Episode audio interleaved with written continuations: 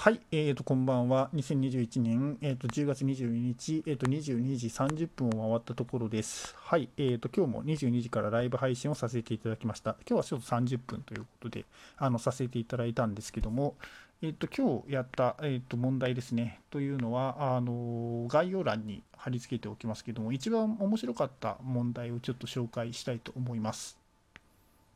で、えっ、ー、と、A 子さんがいました。A 子さんという女性がいましたと。で、その A 子さんが、えー、とある時同時に2人の男性に、えーと、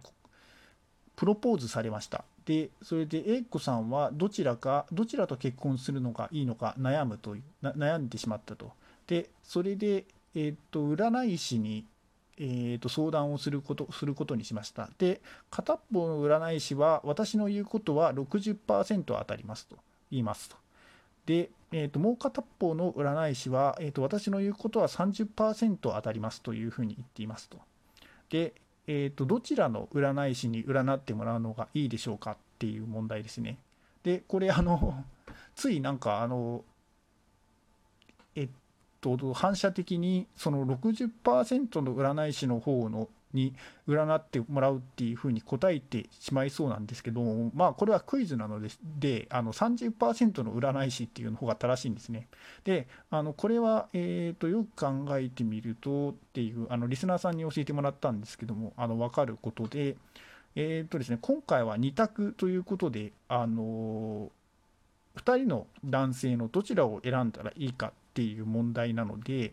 あの30%の占い師の人に占ってもらってそしてその逆を選ぶとでそうすればあの当たりが出る可能性は70%になるっていうことで60%の占い師の人に占ってもらうよりもあの確率が上がるっていうことなんですね。はいであのこの2択だ ,2 択だからあのそういうふうな手が使えるっていうことに気づけるかどうかっていうふうな問題でした。はいこれもあのクイズ大陸というあのホームページから、あのまあ、